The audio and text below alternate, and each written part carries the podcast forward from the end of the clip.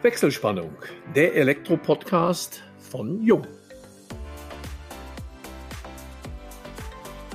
Hallo und herzlich willkommen zu unserem heutigen Jung-Podcast unter der Überschrift Es gibt ein Mittel gegen Fachkräftemangel. Das Bundestechnologiezentrum für Elektro- und Informationstechnologien in Oldenburg, kurz BFE, gehört zu den bekanntesten und renommiertesten Bildungseinrichtungen in Deutschland. Es begleitet seit Jahrzehnten mit seinem Leistungsangebot das Elektrohandwerk. Die demografische Entwicklung, politische und wirtschaftliche Krisen sowie der Fachkräftemangel beeinflussen und prägen das Handeln der Bildungseinrichtung unweigerlich mit. Beim Fachkräftemangel könnte ein Schlüssel für die Lösung des Problems im Bildungsangebot und der Digitalisierung liegen. Ob dies tatsächlich so ist, möchten wir von Thorsten Jansen wissen. Er ist Direktor des Bundestechnologiezentrums. Wir, das sind Raphael Katsch, Customer Experience Manager Marketing bei Jung und ich, Elmo Schwandke, über 30 Jahre in der Welt der Elektrotechnik als Journalist unterwegs. Ja, herzlich willkommen, Thorsten. Schöne Grüße vom Oberallgäu ins Sauerland, Raphael. Heute aus Dortmund. Viele Heute Grüße. aus Dortmund, okay. Schöne Grüße nach Dortmund. Thorsten, herzlichen Dank, dass du jetzt nochmal Zeit genommen hast. Auch nicht das erste Mal. Also wir können sozusagen auf einen erfahrenen Talker jetzt zurückgreifen. Ich würde aber ganz gerne einsteigen und so ein bisschen vielleicht von dem Bundestechnologiezentrum und deinem Werdegang etwas erfahren. Also ich habe schon mal nachgelesen, du bist seit 2000 sogar dort tätig, auch in der Position. Und ich erlaube mir einfach mal vielleicht zu Schlussfolgern, dass sich in dieser Zeit so einiges verändert haben könnte. Nicht nur was die Technologie anbetrifft, mit dem Lehrinhalte vermittelt werden, auch die Ansprüche, auch Berufsbilder. Und ich kann mir sehr gut vorstellen, ganz zu Anfang, als du die Aufgabe angenommen hast, hast du bestimmt eine gewisse Vision gehabt für die Zeit X sozusagen in der Zukunft. Wenn du jetzt zurückblickst und all die ganzen Veränderungen siehst, hast du denn permanent deine Vision anpassen müssen? Hat sich so viel verändert? Also das eine, was sich verändert hat, ist, dass ich gut 23 Jahre älter geworden bin und tatsächlich eingestiegen am 01.01.2000. Das kann ich mir gut merken, weil das ein schönes Datum ist. Und ich bin damals als Dozent eingestiegen, war davor fünf Jahre als Ingenieur, als Planer in der Branche unterwegs. Ja, und wollte in die Lehre. Das war eigentlich der Einstieg am BFE. Und im Verlauf der ersten zwei, zweieinhalb Jahre habe ich hier einige interne Projekte geleitet oder mit unterstützt. Da ging es auch schon nach heutiger Nomenklatur um, ums digitale Lernen. Und im Laufe dieser Zeit kam die Anfrage auf mich zu, ob ich Interesse hätte, meinem Vorgänger nachzufolgen. Und genau diese Frage wurde im Rahmen dieser Stellenbesetzung eben auch gestellt. Ne? Also, Herr Janssen, wo sehen Sie das BFE in fünf Jahren? Und diese Frage müssen wir uns laufen stellen. Also, Heute sagen wir, wir gestalten das Lernen für Menschen und die dahinter stehende Mission lautet, dass wir das elektroinformationstechnische Wissen begreiflich machen. Also dass dieser Ansatz der praktischen Unterweisung nach wie vor im Vordergrund steht. Das hatte ich natürlich jetzt zu der Zeit noch nicht so klar formuliert wie jetzt, aber im Kern ist es eigentlich dabei geblieben.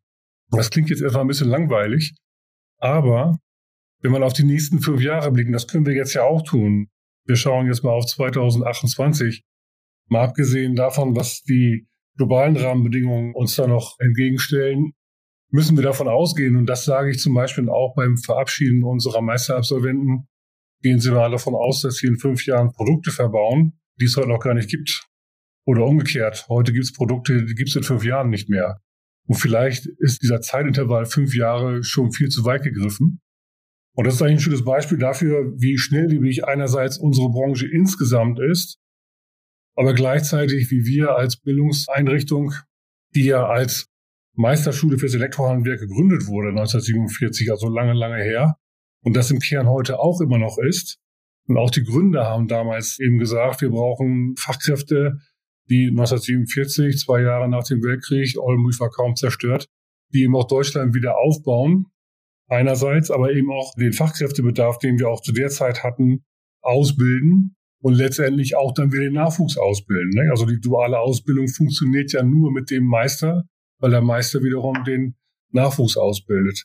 In dieser Reihenfolge über Jahrzehnte hat sich eigentlich an dieser Aussage, das würde ich jetzt mal so behaupten, nicht viel verändert, aber die gesamten Rahmenbedingungen drumherum, der demografische Wandel, das wird sicherlich auch noch Thema für uns sein, die unterschiedlichen Generationen, die hier ins Haus kommen, die dadurch auch anderes Lernverhalten mitbringen, die Technologien, die sich verändern, die Ausstattung, die wir hier letztendlich auch in unseren Räumlichkeiten benötigen, müssen wir ständig anpassen und so weiter und so weiter. Also das Feld ist da riesengroß.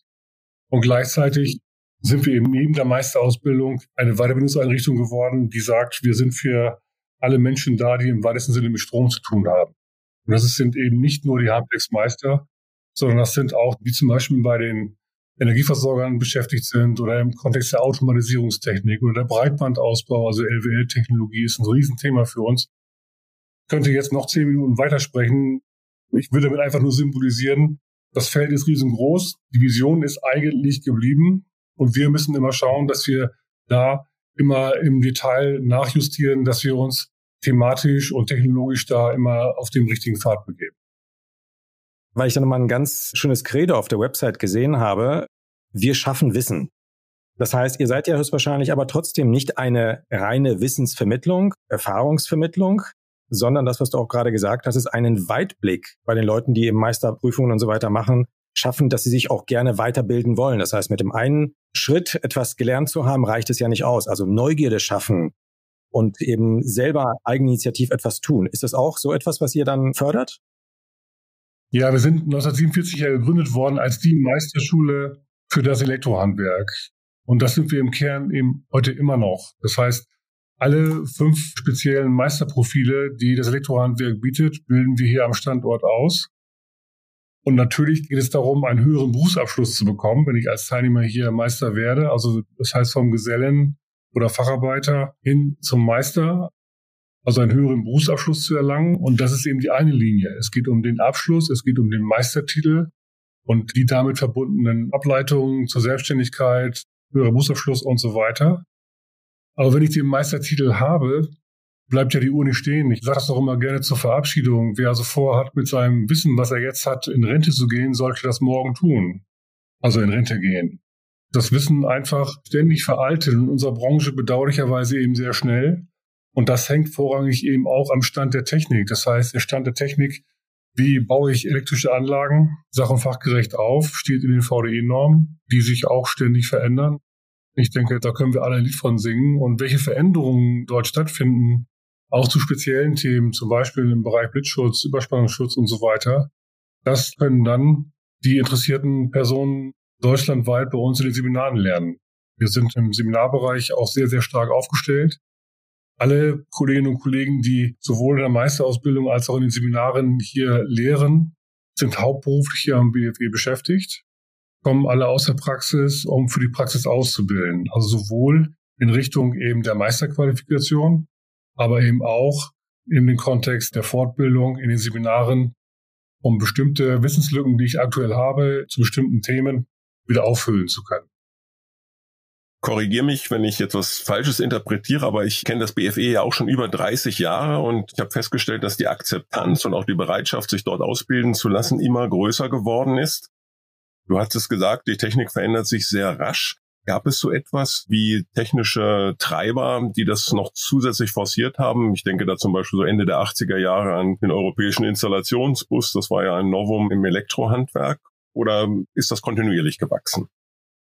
Das an bestimmten Technologien jetzt festzumachen, ist ein bisschen schwierig. Ich denke aber schon, was mit Sicherheit eines der Erfolgsrezepte ist, dass wir an den maßgeblichen Technologien, du hast ja gerade den Installationsbus angesprochen, dass wir da eigentlich immer vorne mit dabei waren und auch sind.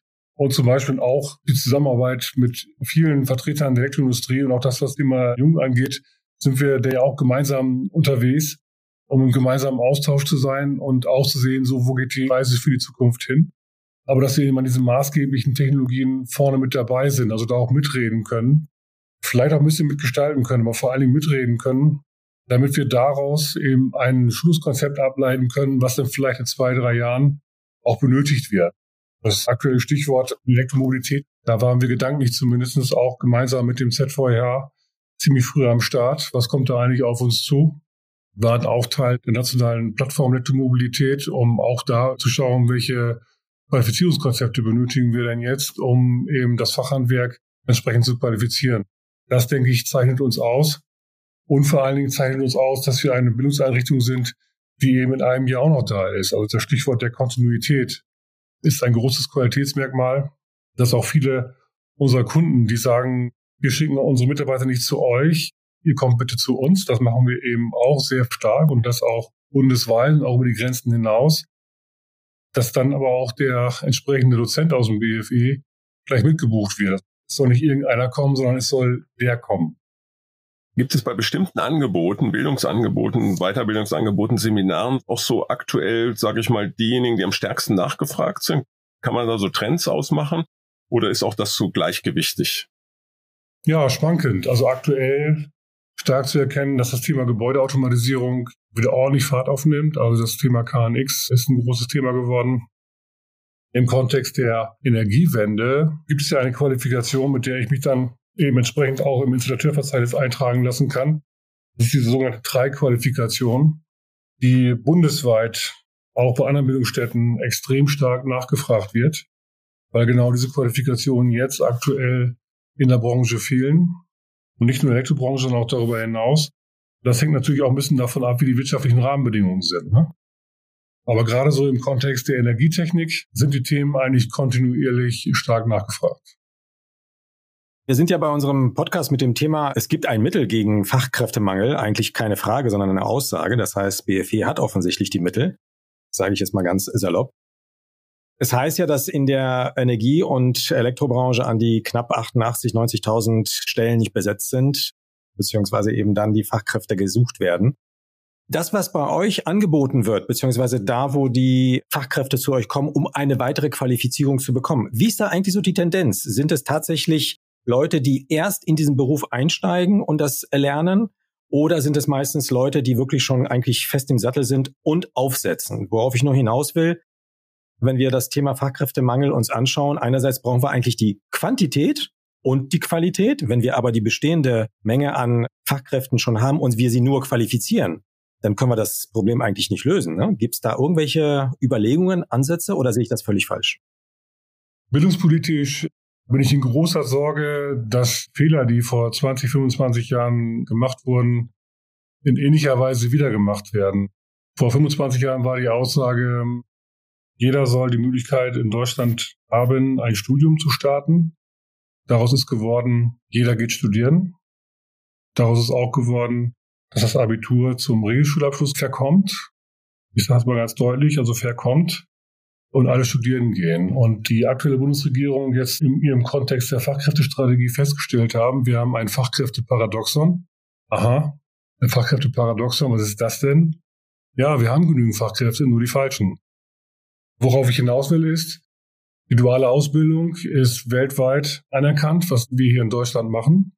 Zur dualen Erstausbildung, das hatte ich vorhin schon kurz angedeutet, gehört eben auch der Meister, weil der Meister ist ja derjenige, den Nachwuchs ausbildet. Also beide gehören zusammen. Und das hat man jetzt 2003, und das ist noch ein zweiter Aspekt, gekippt. Also zwei Drittel der Handwerksberufe hat man ja die Pflicht zur Selbstständigkeit, den Meistertitel aberkannt. Und das führte eben dazu, dass sich plötzlich ganz viele Einpersonenbetriebe gegründet haben. Gerade auch aus dem osteuropäischen Bereich kam viel Zuwanderung, die haben sich jetzt selbstständig gemacht. Und das Konzept ist erstmal aufgegangen, also viele Selbstständige, viele Fachkräfte herzuholen. Und nach kurzer Zeit haben viele festgestellt, oh, diese Ein-Personen-Betriebe, die bilden ja gar nicht aus. Hm, wer sorgt denn jetzt für den Nachwuchs im Fliesenlegerhandwerk zum Beispiel? Ne? So, das haben alle Experten im Vorfeld schon prophezeit, dass das passieren wird, aber der Prophet gilt da ja im eigenen Lande nichts. Das ist erstmal so das eine. Das andere, was jetzt aktuell eben passiert, ist, dass wir Personen brauchen, die Wärmepumpen einbauen und in Betrieb gehen. Ich nehme an, darauf willst du hinaus. Ne? Wir wollen das mal an einem Beispiel festmachen. Ich sage mal ein bisschen despektierlich. Lass uns mal die Leute, die jetzt gerade zu tun haben, dahingehend qualifizieren, dass sie Wärmepumpen einbauen können. Dann haben wir unser Problem gelöst. So, das ist im ersten Schritt richtig. Im zweiten Schritt haben wir sie aber nicht grundständig ausgebildet. Das heißt, sie können zwar vielleicht eine Qualifikation, wobei eine Wärmepumpe installieren, sie in Betrieb nehmen, da muss man schon ein bisschen mehr können. Also das ist nicht so ganz trivial. Aber wir haben sie nicht grundständig ausgebildet. Und was ist, wenn wir den Bedarf an Wärmepumpeneinbauern nicht mehr so haben? Was machen wir denn mit den Leuten? Wenn sie grundständig ausgebildet sind, also auch breiter ausgebildet sind, dann ist es überhaupt kein Problem zu sagen, ja, okay, der Hype ist jetzt vorbei. Jetzt gehen wir mal wieder in unsere Branche zurück und wenden uns anderen Themen zu. Und die Gefahr sehe ich aktuell in Deutschland, dass wir ähm, damit nochmal, zum zweiten Mal, die duale Ausbildung den Rücken kehren und sagen, wir qualifizieren nur noch das, was wir wirklich brauchen. Und was dann danach ist, also diese Nachhaltigkeit, wenn wir diese Qualifikationen nicht mehr benötigen, das ist uns erstmal egal. Inwieweit ist so eine Ausbildungsform, die sich wirklich dann auf die Wärmepumpe fokussieren würde, überhaupt realistisch? Naja, wenn man sich mal die Signale der Bundesregierung ansieht, auch die Schulungskonzepte, das sind dann drei, vier, fünf Tagesschulungen für den Bau und den Betriebnahme von Wärmepumpenanlagen gefördert wird, dann ist doch ganz klar, was jetzt passiert. Aber genau diese Fachkräfte müssen ja eben da sein. Wenn du dich mit den Fachkräften unterhältst, und kommt das ja erstmal alles so aus der Heizungsschiene. Und natürlich streiten sich jetzt die Fachverbände der TH Heizung Klima und auch der ZVH, also das Elektrohandwerk, dem gehören jetzt die Wärmepumpe. Da ist ja ein Kabel dran und das ist Strom und die Anlage ist eine Stromanlage, das macht das Elektrohandwerk. Naja gut, die Anlage aufbauen und in Betrieb nehmen, damit sie stromtechnisch angeschlossen ist, das eine. Aber ich muss sie ja auch ins Gebäude verbringen, ich muss sie an die hydraulische Anlage ranbringen, die ich verlegen muss, zum Beispiel eine Fußbodenheizung oder ähnliches. Ich muss den hydraulischen Abgleich machen. Und alles, was ich jetzt sage, ist eben nicht trivial sicherlich nicht in fünf Tagen zu realisieren. Und hinzu kommt, sie muss ja auch geplant werden. Allein die verschiedenen Gebäudetypen, die wir haben, ist eine riesen Herausforderung. Und daher ist es vielleicht der bessere Weg zu sagen, wir brauchen Leute, die, und wir wollen ja noch über Digitalisierung sprechen, aber weil das ein ähnlicher Ansatz ist, wir brauchen die Leute, die erstmal die Fleißarbeit machen, also die Anlagen ins Gebäude verbringen, dort Sachen fachgerecht zu verbauen und die in Betriebnahme, das können schon Spezialisten machen, die sicherlich auch schon ausreichend im Markt sind, aber die ganze handwerkliche Arbeit, die vorher zu leisten ist, wer macht das denn? Da streiten sich aktuell die Geister. Es gibt unterschiedliche Hochrechnungen, ob das Handwerk ausreichend Personal hat, um das zu bewerkstelligen oder nicht. Aber das ist für mich alles so ein bisschen Glaskugel schauen und der Markt wird es da auch schon regeln. Aber ihr sprecht ja mit einem Vertreter der beruflichen Bildung und die Sorge, die ich habe, ist, dass wir eben aufgrund dieses Hypes und dieser Hysterie, die jetzt gerade entsteht, unser gesamtes berufliches Bildungssystem in Deutschland nochmal auf den Kopf stellen und uns das wiederum in 20 Jahren auf die Füße fallen wird. Wenn du neben dem Rückblick auf die Technik, die ihr vermittelt, auch mal auf die Schülergenerationen blickst, hat es da Veränderungen gegeben und betrifft da auch die Quantität? Ja, das ist zu dem Fachkräfteparadoxon, was ich gerade angesprochen habe, schon ein schönes Phänomen, was wir aktuell erleben.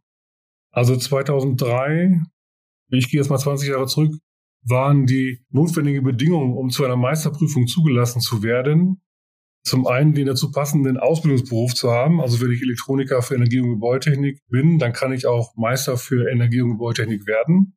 Etwas einfach gesprochen. Und ich musste bis 2003 auch mindestens drei Jahre Berufserfahrung nachweisen. Und diese drei Jahre Berufserfahrung hier hat man seiner Zeit dann gekippt, um den jungen Männern und Frauen die Möglichkeit zu geben, eben früher in diese Qualifikation reinzugehen, also früher den höheren Berufsabschluss zu machen. Und da haben wir damals schon damit gerechnet, dass das Durchschnittsalter in den Vollzeitmeisterkursen runtergehen wird. Ich selbst war ja auch zu der Zeit so Mitte 30 und zu der Zeit war es auch tatsächlich so, dass in den Meisterkursen immer mindestens einer, vielleicht auch zwei Teilnehmer dabei waren, die waren älter als ich. Und das hat sich deutlich verändert. Deutlich verändert aber erst dann, als die Wehrpflicht abgeschafft wurde. Weil jetzt ist es tatsächlich so, 80 Prozent der Meisterschülerinnen und Schüler, die jetzt zu uns kommen, sind unter einem Jahr Geselle oder Gesellin. Das heißt also, nach ihrer Ausbildung gehen sie direkt in die Qualifikation zum höheren Berufsabschluss, um den Abschluss zu bekommen, um damit letztendlich auch nochmal eine andere Eintrittskarte in den Arbeitsmarkt zu bekommen. Und das von dir vielleicht zweiter Aspekt angesprochenen von der X zu Z-Generation, ja, das nehmen wir natürlich auch wahr. Wobei ich sagen muss, gerade in den letzten zwei, drei Jahren und vor allen Dingen auch während der Zeit, wo wir alle zu Hause bleiben mussten, haben wir festgestellt, dass doch ein ganz toller Zusammenhalt bei den jungen Männern und Frauen in den Kursen herrscht. Also das Stichwort der Sozialkompetenz überrascht mich immer wieder, wie gut sie da zusammenhalten und wie gut sie letztendlich auch diese Dinge meistern. Also ich kann mich da nicht beschweren, sagen wir es mal so. Ja, ich finde es spannend, wenn du sagst, also auch gerade dieser Aspekt, dass die Auszubildenden dann immer jünger werden und ja nur noch kurze Praxiserfahrung haben, wird wahrscheinlich kaum Untersuchungen geben, inwieweit sich das auf die Qualität der späteren Arbeiten auswirkt, weil ich stelle mir gerade vor, wenn ich so einen Chirurgen habe und ich habe eine Magenoperation und früher hatte ich einen, der hat schon drei Jahre vorher operiert und jetzt habe ich einen, der hat das noch ein Jahr gerade gemacht. Mag er seinen Oberarzttitel oder was auch immer dann bekommen haben, hätte ich zumindest etwas Bedenken, ihn mit der Operation zu beauftragen. Also diese drei Jahresfrist, die war dann nochmal 20 Jahre zurück. In den 80ern waren es fünf Jahre. Die ist nach wie vor diskutiert. Und wir sagen, okay, der britische Rahmen gibt es her. Durchschnittsalter ist so Größenordnung 23 in den Meisterkursen aktuell. Und wenn ich ein Jahr oder zwei Jahre oder drei Jahre älter werde, dann ist das Geld, was ich am Monatsende brauche, meistens auch mehr. Ne, weil ja vielleicht Familie entsteht oder eine Freundin. Also ich brauche einfach mehr Geld. Und die fehlende Berufserfahrung, das ist schon auch von uns immer ein Plädoyer an die jungen Meisterinnen und Meister auch zur Verabschiedung. Die können wir euch nicht vermitteln. Die müsst ihr selber erfahren. Das ist jetzt eure Lebenszeit, die ihr braucht, um ja, einfach Erfahrungen aufzubauen. Und ich kann da auch nur an die Arbeitgeber appellieren, da einen gemeinsamen guten Weg zu finden. Also jetzt eben nicht zu glauben, das war bei mir auch so. Ich habe das Studium im zweiten Bildungsweg gemacht. Da hatte ich auch gedacht, weiß Gott, wer ich jetzt bin und musste feststellen, erstmal 95 brauchte Deutschland keine Ingenieure. Das ist ja alles unvorstellbar heute. Und gleichzeitig endete jede Stellenausschreibung mit keine Absolventen. Also wenn du keine Berufserfahrung hast, brauchst du dich gleich bewerben. Also sorg bitte dafür, dass du als Meister auch deine Berufserfahrung sammelst und da auch an Wert gewinnst, in Anführungsstrichen. Und geh diesen Weg bitte gemeinsam mit deinem zukünftigen Arbeitgeber, wo auch immer du dich hinentwickeln willst. Ne? Aber unterschätze diesen Aspekt der Berufserfahrung nicht. Es ist eigentlich wirklich ganz spannend, welche Einblicke man bekommt, mit welchen Ansätzen, was das Lernen anbetrifft, was Wissenstransfer anbetrifft, ihr dann letztendlich heute zu tun habt. Was mich interessieren würde, weil ich das auch auf der Website gesehen habe von BFE, dass ihr auch letztendlich nach Dozenten sucht. Wie würdest du das jetzt eigentlich einschätzen in der heutigen Zeit mit der Digitalisierung? Wie viel Mensch brauchen wir denn eigentlich bei der Wissensvermittlung? Hilft uns da irgendwie KI und GPT? Gibt es da irgendwelche Ansätze, das so noch ein bisschen dynamischer, noch ein bisschen effektiver, noch irgendwie anders zu gestalten, diesen Wissenstransfer? Das Thema war zur Jahrtausendwende auch schon mal da, als das damals hieß es ja Telelearning, dann E-Learning, jetzt digitales Lernen aufkam. Da war schon mal so ein Hype, wir haben das Lernen neu erfunden, wir brauchen keine Dozenten mehr, alles geht digital, alles geht übers Internet. Gut, wir sind damals mit einer Lern-CD angefangen und solche Einrichtungen wie BFE brauchen wir dann sowieso nicht mehr. So, das macht natürlich auch Ängste und die Frage ist ja auch berechtigt. Mal abgesehen davon, dass wir immer noch da sind und mehr denn je gebraucht werden, haben wir uns diese Frage vor auch gut drei Jahren selber gestellt. Was wird denn in fünf oder in zehn Jahren in Sachen der Lehre in unserer Branche mit unseren Themen im Kern noch da sein? Und das Ergebnis war eigentlich sehr, sehr trivial und auch sehr ernüchternd, aber auch erleuchtend. Naja, eben das Thema Vermittlung der Praxis oder der Praxisbezug. Und deshalb ist eben die Vision, wir gestalten Lernen für Menschen und die Mission, wir machen elektro- und informationstechnisches Wissen begreiflich. Ich finde diesen Begriff begreiflich so schön, weil der diesen Praxisbezug genau umschreibt. Und wir müssen uns jetzt die Frage stellen, wie ist der Weg dorthin? Also wie ist der Weg der Lehre dorthin? Was verändert sich dort? Gerade das Stichwort ChatGPT beschäftigt uns gerade auch. Was bedeutet das jetzt für uns, auch für unsere Vision und Mission? Ist gar keine Frage. Aber das Stichwort der Digitalisierung kann ich ein schönes Beispiel aus dem Lackiererhandwerk nennen, weil dazu gibt es auch tatsächlich einen kleinen Film. Ich lerne jetzt einen Kotflügel von einem Auto zu lackieren. Das kann sich vielleicht jeder vorstellen. Da hängt irgendwie ein Kotflügel vor mir. Ich habe so eine Spritpistole in der Hand und muss jetzt diese handwerkliche Fähigkeit erlernen, gleichmäßig die Oberfläche zu lackieren. Das mache ich dann einmal, dann muss ich es trocknen lassen. Dann schleife ich es wieder ab, dann kann ich es nochmal lackieren. Und das dauert natürlich, verbraucht viel Material und am Ende kostet auch noch alles viel Geld. Das zu virtualisieren, zu sagen, ich übe diese handwerkliche Fähigkeit erstmal virtuell. Also setze mir eine VR-Brille auf, habe eine virtuelle Umgebung und das ist eben genau dieser Kotflügel, der jetzt vor mir hängt. Und in meinen Händen halte ich auch eine virtuelle Spritzpistole und trainiere jetzt diese handwerkliche Fähigkeit eben virtuell mit dem digitalen Zwilling. Und zwar so lange, bis mir das digitale Zwilling sagt, jetzt kannst du das. Und dann nehme ich das alles wieder ab, schmeiße es in die Ecke und gehe dann an den realen Kotflügel und lackiere ihn real und habe im besten Fall das handwerkliche Geschick sofort gelernt und kann es umsetzen. Das beschreibt aber nur einen anderen Weg, also ein anderes didaktisches Konzept als vorher. Das heißt aber nicht, dass ich dafür auch einen Lernbegleiter oder einen Dozenten an der Seite brauche, der mich trotzdem da unterstützt, um die kleinen Fehler, die ich noch mache, entsprechend rauszubekommen. Und genauso sehen wir das auch, dass der Weg der Lehre sich verändern wird, der Weg, bestimmte Fähigkeiten zu erlernen, aber trotzdem der Dozent, der vielleicht im klassischen Sinne früher an der Kreitafel stand und doziert hat, immer mehr auch in die Rolle des Lernbegleiters kommt. Also gerade wenn es um die praktische Unterweisung geht, lasst die Jungs mal machen und die Mädels natürlich auch. Und wenn sie Fragen haben, können sie ihre Kollegen fragen, wie sie ihre Probleme lösen. Und wenn sie gar nicht vorankommen, dann stehe ich zur Seite, um ihnen zu helfen. Also das wird sich verändern. Das verändert sich jetzt auch schon. Aber trotzdem wird sich dadurch zum Beispiel die Meisterausbildung, davon sind wir fest überzeugt, die ja aktuell bei uns ein Jahr in Vollzeit dauert, nicht verkürzen.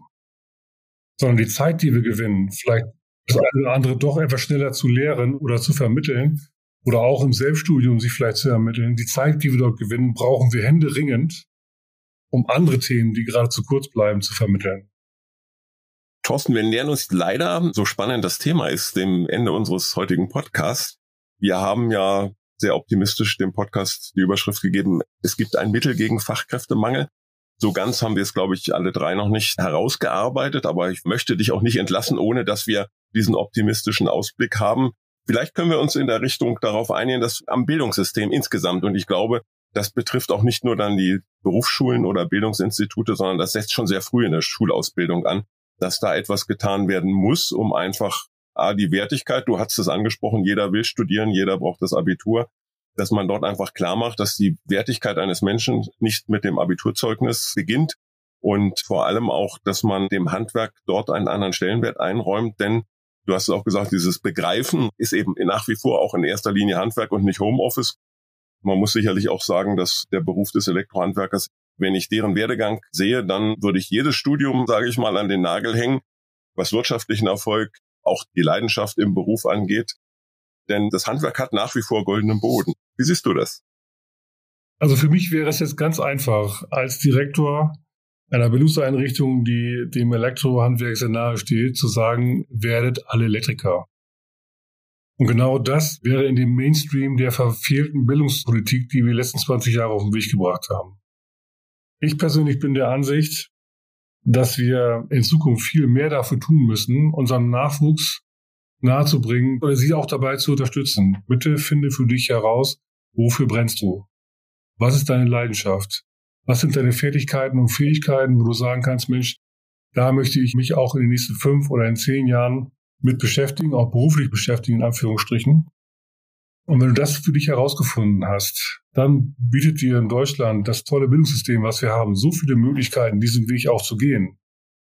Das halte ich für den besseren Weg. Also hin zu einer besseren Berufsorientierung, aber vor allen Dingen auch hin zu einem besseren Abholen des Nachwuchses nach ihren Fertigkeiten und Fähigkeiten und Leidenschaften, um sie dann in die Beruflichkeit umzusetzen.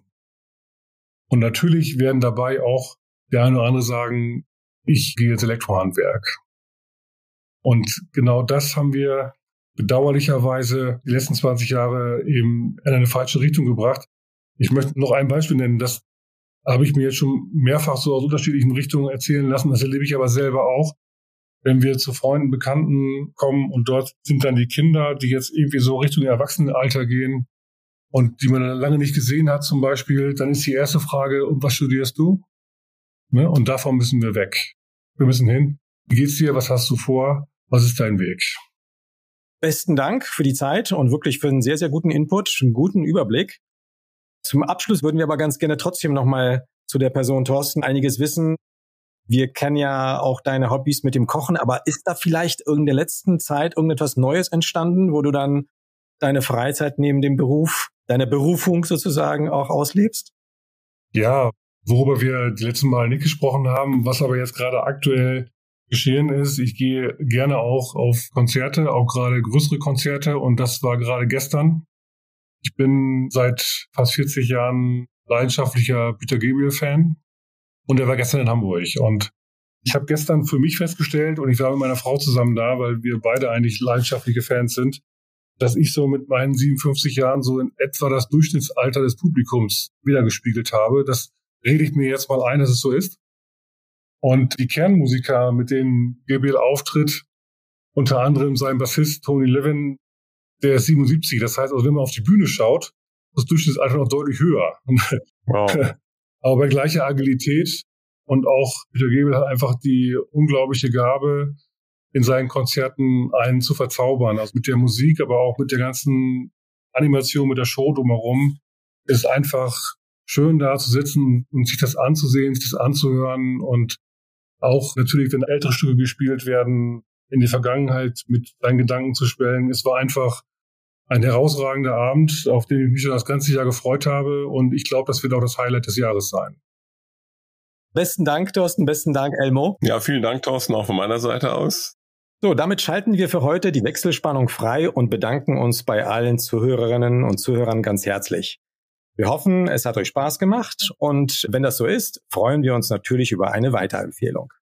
Falls ihr Fragen haben solltet, beantworten wir euch diese unter kundencenter.jung.de.